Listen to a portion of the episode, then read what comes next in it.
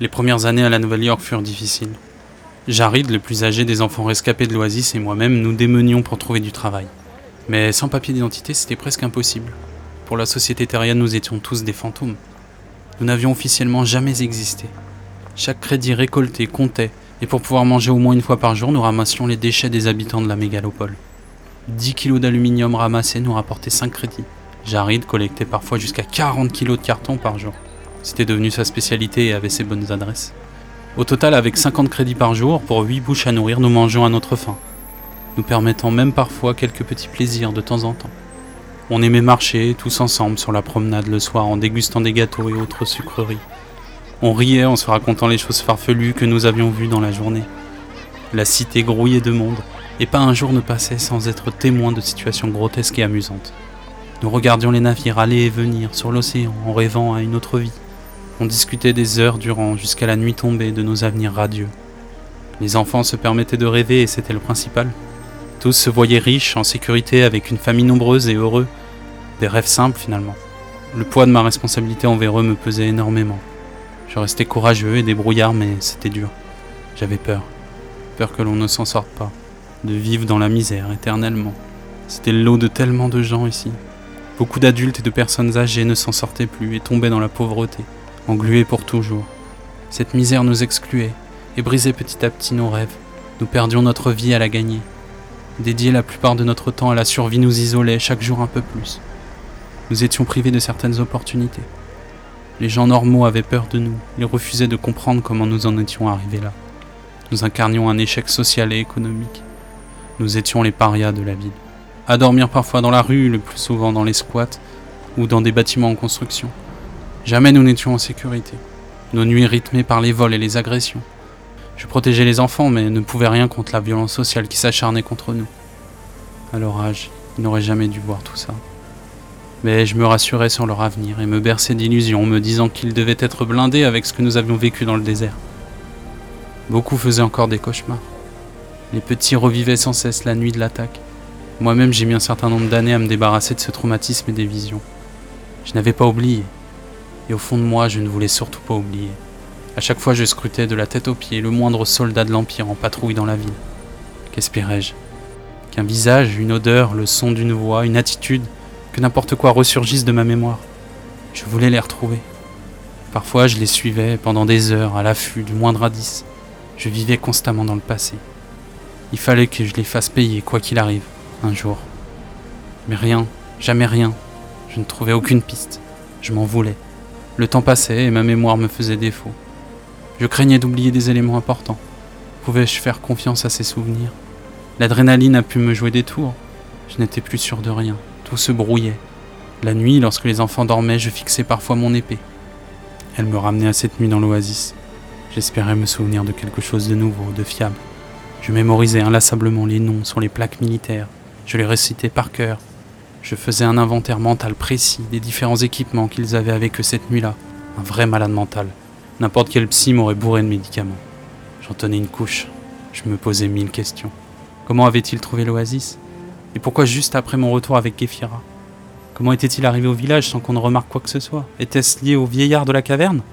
Que cherchait-il exactement? Qu'avait-il emporté avec eux? Combien en restait-il encore vivant aujourd'hui et surtout, où pourrais-je les trouver? En dehors du ramassage des ordures toute la journée, il m'arrivait quelquefois de travailler sur les docks, charger et décharger des marchandises, repeindre les navires ou encore surveiller la nuit les cargaisons. Des tâches souvent payées au noir. Au fil des mois et des années, j'avais mes habitudes et beaucoup de monde me connaissait sur l'immense port de la Nouvelle-York. Ces petits boulots étaient difficiles mais rapportaient pas mal d'argent. Ça a été les meilleures années pour les gosses. Je gagnais beaucoup plus. Nous dormions souvent dans des auberges pour touristes. On allait au restaurant et parfois même au cinéma. Au bout d'un moment, avec l'argent mis de côté, j'ai pu payer des fausses pièces d'identité pour chacun d'entre nous. Et à force de patience, je régularisais notre situation. Nous étions enfin des citoyens de la Nouvelle-York, reconnus et libres. Je gardais mon nom et mon prénom, mais pour les enfants, il était préférable qu'ils changent totalement d'identité compte tenu de ce qui s'était passé. Une simple précaution. Qui sait quelles informations le Micron avait sur la secte de Kafka? Je réussissais à les scolariser, m'enlevant ainsi un énorme poids. Je travaillais tellement que je n'étais plus assez là pour eux dans la journée. Ils allaient maintenant à l'école et j'étais rassuré. Les plus belles années pour eux, les pires pour moi. J'allais maintenant sur mes 23 ans et fréquentais toujours plus le port et ses environs. C'était là qu'il y avait le plus de fric à se faire. Je me faisais enfin embaucher officiellement comme docker. Je rentrais dans leur grande famille. Grâce à des contacts, nous déménagions près des docks, dans des immeubles d'ouvriers tous ensemble. Moins de temps de transport, moins de temps à me soucier des enfants, plus de temps pour moi. Je fréquentais les bars du coin, sociabilisais à tout va. Je devins rapidement la coqueluche du port. Les dockers avaient assisté à notre emménagement dans la cité ouvrière, là où vivait la grande majorité des salariés du port de la ville. Ils avaient remarqué l'immense épée que je trimballais avec moi. M'occuper ainsi de tant d'orphelins les avait impressionnés. J'étais très apprécié en tant que collègue mais aussi en tant qu'homme. Pendant les grosses chaleurs des étés orageux où l'on se mettait torse nu pour supporter notre dur labeur, mon corps sec, musculeux, longiligne et couvert de cicatrices marqua les esprits. J'étais au cœur de toutes les discussions. Ils trouvaient mon prénom bizarre et c'est comme ça qu'à force ils me donnèrent un petit sobriquet. Gladius. Ça me plaisait bien. Je jouais de cette aura pour monter en grade rapidement et ainsi gagner en responsabilité. Au lieu de survivre, nous avions dorénavant une vie ordinaire, comme celle de millions d'autres citoyens de la Nouvelle-York, tout simplement. Les enfants grandissaient et la pression redescendait petit à petit. Je pensais un peu plus à moi. J'avais plus de temps libre et restais aux soirées avec les collègues. Je rentrais de plus en plus tard, souvent éméché. Je ne saurais expliquer comment, mais je suis tombé lentement dans l'alcoolisme. Soren a souvent essayé de me déculpabiliser là-dessus. Les traumatismes que je traînais avec moi, les fantômes du passé et cette soif de vengeance m'avaient, selon elle, fait plonger la tête la première dans l'alcool, comme une fuite en avant. Mais après l'alcool, la drogue.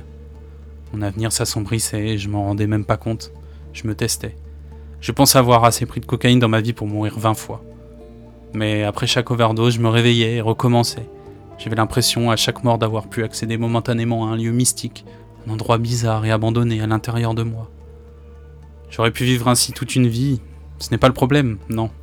Le problème, c'est le fric fou que ça me coûtait. J'allongeais toujours plus pour m'évader chaque soir. Je m'endettais et je m'endettais. Et je commençais à mentir aux gosses.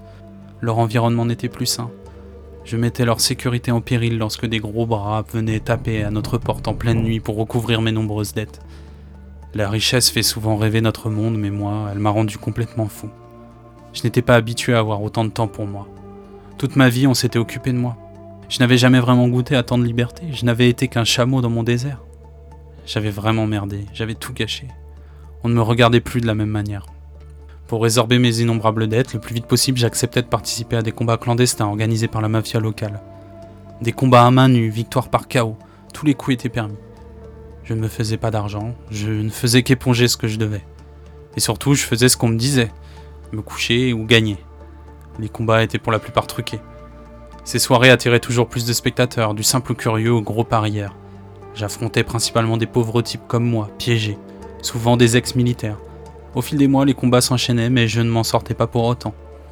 J'étais toujours aussi dépendant et j'avais simplement trouvé une autre manière de vivre mon addiction. Je me haïssais de plus en plus et les combats devenaient progressivement une forme d'exutoire. J'ai déversé mon dégoût de moi-même dans toute cette violence. J'en devenais presque accro. J'étais devenu un animal sauvage en cage, libéré pour l'occasion, chaque soir de combat. La violence était inouïe et attirait toujours plus de spectateurs. Une nuit de juin, je tuais pour la première fois mon adversaire. Un uppercut un peu trop fort lui avait explosé le foie. Il agonisait devant moi. La foule était en liesse, exaltée d'assister à une telle mise à mort. Je me tenais au-dessus de lui, debout, à attendre qu'il se relève, ce qu'il ne fit jamais. J'observais cet homme lutter contre la mort. Une projection de sang constellait son torse. Je fixais son collier, une plaque. J'étais figé comme ailleurs. L'adrénaline, l'alcool, la cocaïne et la violence. J'étais en transe, ne voyant plus que son putain de médaillon taché de sang. Avant qu'il ne rende son dernier souffle, je le lui arrachais du coup violemment. Je voulais qu'il me voie lui prendre, comme une punition. Une petite lueur d'espoir était née au milieu de mon cœur sombre. Une idée avait germé. Et je fis une proposition aux organisateurs des combats clandestins. Je ne me coucherai plus jamais face à un type de l'Omicron ou même face à un ex-militaire. En échange, je leur promettais du grand spectacle. Mes combats attiraient toujours plus de monde en quête de sensations fortes. Mes adversaires, pour la plupart, voulaient simplement éprouver à nouveau l'adrénaline qu'ils avaient eue pendant leur carrière. J'allais les exaucer. Je n'avais aucune empathie pour eux. J'endossais un nouveau costume. Gladius, le cauchemar de l'Omicron. Pendant les affrontements, je portais autour du cou chaque plaque d'identité arrachée à ceux que j'avais terrassés précédemment. Et je récitais, au rythme de mes attaques, le nom des meurtriers de l'oasis que j'avais mémorisé, guettant ainsi la moindre réaction chez mon adversaire le moindre changement d'attitude qui trahirait une émotion et donc potentiellement un lien avec ces assassins. Le boucher au collier, Gladius l'inquisiteur, ou le collectionneur, l'on me surnommait parfois. Les combats s'enchaînaient pendant des mois et des mois. Je rapportais beaucoup d'argent. La mafia avait maintenant plus besoin de moi que du contraire. Je négociais avec une rémunération pour chaque victoire. Ils acceptèrent à une seule condition, que les combats montent encore d'un cran. Des combats à mort cette fois. Deal. Leur business n'avait jamais aussi bien fonctionné. Mes adversaires étaient de plus en plus forts, ce n'était plus du tout le même profil. J'avais maintenant affaire à des psychopathes, des mercenaires, des accros aux sensations fortes. Beaucoup de militaires encore sous contrat, parfois même des militaires de carrière. Les gains pour la victoire devenaient incroyables. J'assassinais chaque combattant. À chaque fois, le public appréciait chacune de mes apparitions, car elles étaient la promesse d'un combat long et sanglant, qui ne pouvait se terminer avant que je cite la totalité des noms. À chaque coup, un nom, crié sur le ring, comme pour l'exorciser, le faire disparaître, l'oblitérer de mon esprit. Je rentrais chez moi la nuit dans un état de tension extrême. J'étais devenu un fantôme, obnubilé par ma quête. Ce qui avait semblé être une bonne idée au départ tournait maintenant au carnage. Je ne trouvais jamais aucun soldat relié de près ou de loin au meurtrier du désert. J'étais devenu moi-même l'assassin. J'avais depuis bien longtemps dépassé le nombre de meurtres qu'ils avaient commis il y a quatre ans. Un assassin plein aux as. Je brûlais la chandelle par les deux bouts, je ne travaillais plus. Je ne faisais que combattre. Toujours plus drogué, toujours plus alcoolique. Fréquentant les pires énergumènes de la ville, le stupre et la luxure étaient devenus mon quotidien. Je me savais invincible, mais j'étais loin d'imaginer que j'étais aussi immortel. Me serais-je condamné à une telle vie si j'avais su qu'elle n'avait pas de fin? En 544, soit un an avant que Miphos Cadria ne devienne l'intendant suprême, je trouvais enfin mon salut. Un soir de combat, en plein affrontement. J'étais le chat, il était la souris. Je récitais comme à l'accoutumée ma liste de noms tout en réfléchissant à une nouvelle façon de le tuer, encore plus spectaculaire que les précédentes. Mais pour la première fois en un an et demi, mon adversaire semblait enfin réagir à un nom. C'était comme si on me relevait la tête hors de l'eau, une inspiration salvatrice, je tournais autour de lui, ralentissant mon débit. Je l'examinais de la tête aux pieds. C'était comme si je le voyais pour la première fois. Il réagissait à un autre nom. J'étais paniqué. Je n'avais pas de plan. Tant de temps s'était écoulé, que devais-je faire? Une chose était certaine, il ne devait pas mourir. Surtout pas. Je me laissais faire, je gagnais du temps, en encaissant chaque coup les uns après les autres. Il savait très bien se battre. Âgé d'une trentaine d'années, pas très grand. Je mémorisais chacun des tatouages qu'il arborait à la recherche du moindre indice. Il faisait clairement partie des forces spéciales de l'armée impériale. Des noms, des lieux, des prénoms, beaucoup de symboles. Un tatouage en particulier me frappait. Sur sa cuisse, entre plusieurs cicatrices, un démon aux yeux rouges, doté d'ailes en lambeaux et brûlés, à genoux, devant une épée brisée qui ressemblait comme deux gouttes d'eau à la mienne. Non, le démon était enchaîné et écartelé, se vidant de son sang par de nombreux orifices qui criblaient son torse. Non, qu'il n'ait pas été présent le soir du massacre aurait été une incroyable coïncidence. Je voyais la lumière au bout du tunnel. Enfin J'avais décidé de mourir. Il le fallait. Le combat dura plus d'une heure. Je le faisais souffrir le plus possible avant de finalement me laisser terrasser. Je mourrais au milieu des spectateurs enragés d'avoir perdu tant de fric.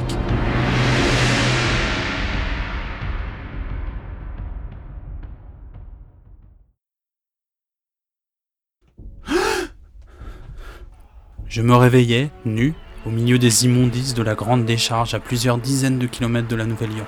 Il faisait jour, l'odeur était insoutenable. J'étais pris d'un mal de crâne extrêmement douloureux. Je m'étais toujours demandé ce qu'il faisait des cadavres des combattants. Me voici fixé.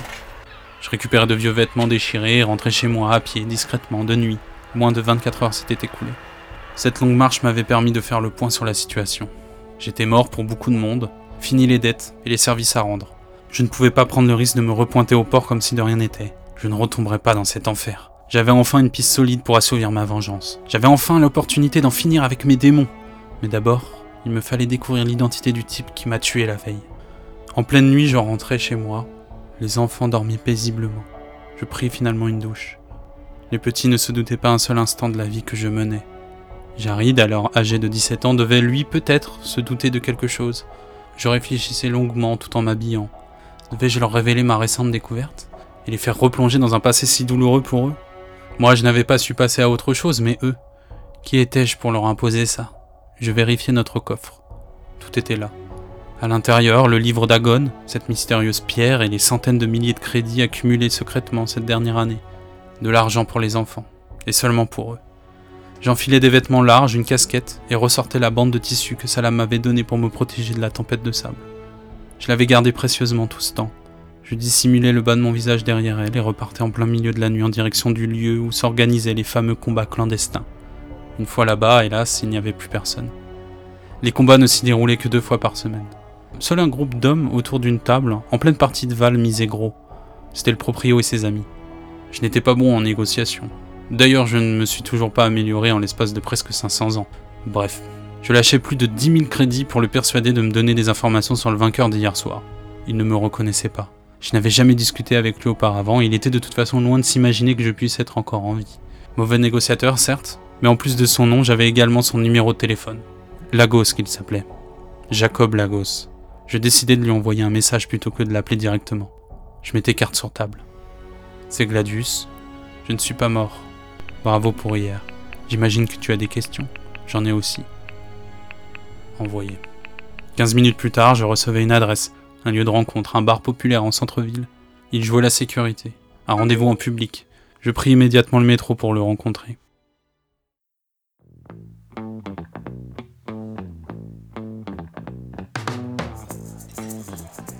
L'un en face de l'autre, en terrasse, chacun une pinte de blonde, nous nous dévisagions du regard, méfiant, tous les deux sacrément amochés par notre combat de la veille.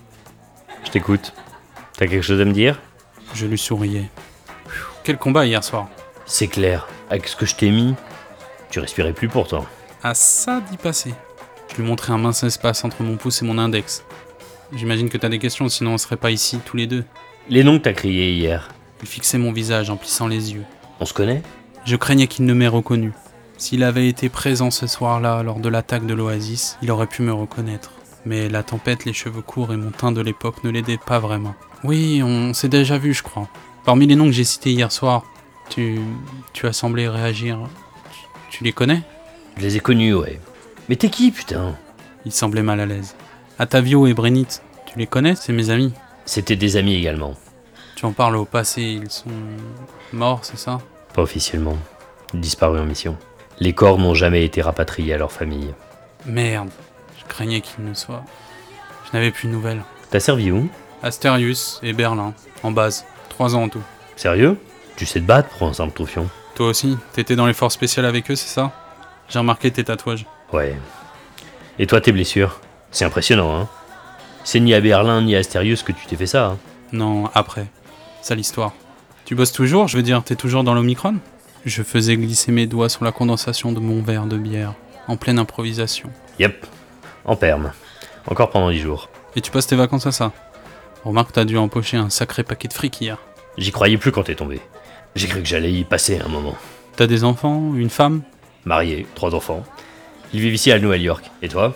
Waouh, t'as des couilles. Tu risques tout ça pour de l'argent C'est pas pour le fric, hein. Je vois. Je comprends. Pareil. T'es doué, tu sais. Tu devrais rempiler. On a besoin de types comme toi dans l'unité. Tu crois que je pourrais? Avec ce que j'ai vu hier? Si tu sais tirer en plus, euh, Bah pourquoi pas, qui sait Un jour on bossera ensemble peut-être qui sait. Bon, moi je dois y aller. Ravi de t'avoir rencontré. Et désolé pour hier. disait-il en regardant l'heure de son portable posé sur la table. Je te retiens pas plus. Donc Atavio et Brennit sont morts. Putain. Encore bravo pour hier en tout cas. Merci. Peut-être un de ces quatre du coup.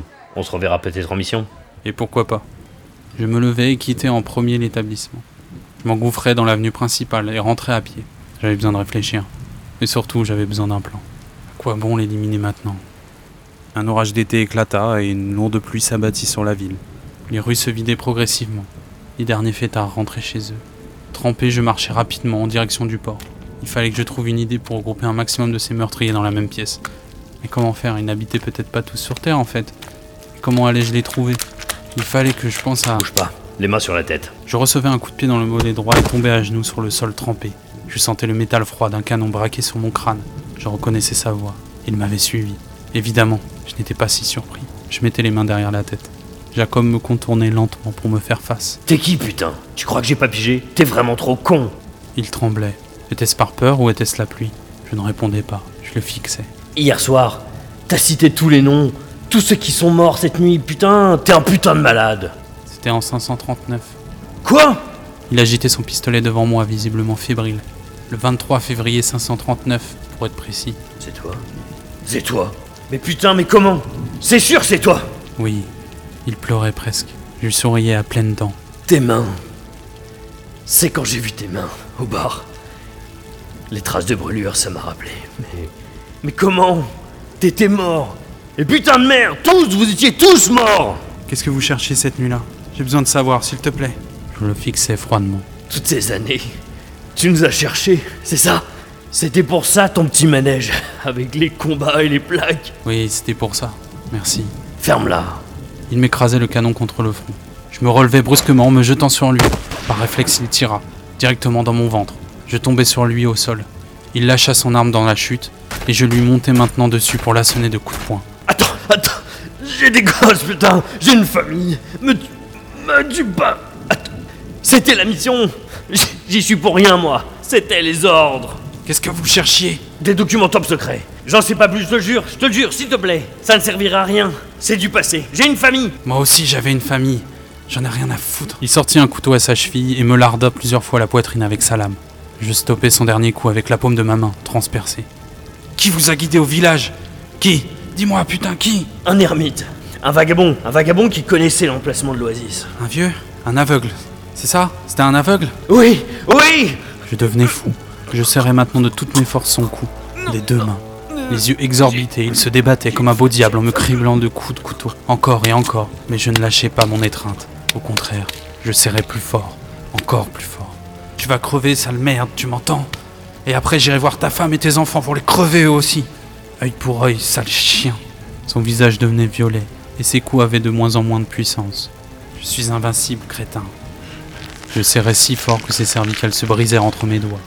Je relâchai finalement la pression et roulai sur le côté, haletant. Mon sang se répandait sur le bitume de la petite ruelle, rincé par la pluie battante. Dans un effort surhumain, je me relevai pour fouiller son cadavre. Je prenais ses papiers son téléphone et pris la fuite. J'allais mourir. Encore. Je déambulais jusqu'à trouver un bâtiment abandonné en attente de démolition. De pauvres squatteurs, une famille, surpris par mon éruption en pleine nuit, étaient prêts à se défendre. C'est rien. Ne vous inquiétez pas. Je vais juste faire une sieste. Si vous me volez, je vous retrouverai. Je montai au dernier étage en titubant pour rendre l'âme dans la cage d'escalier.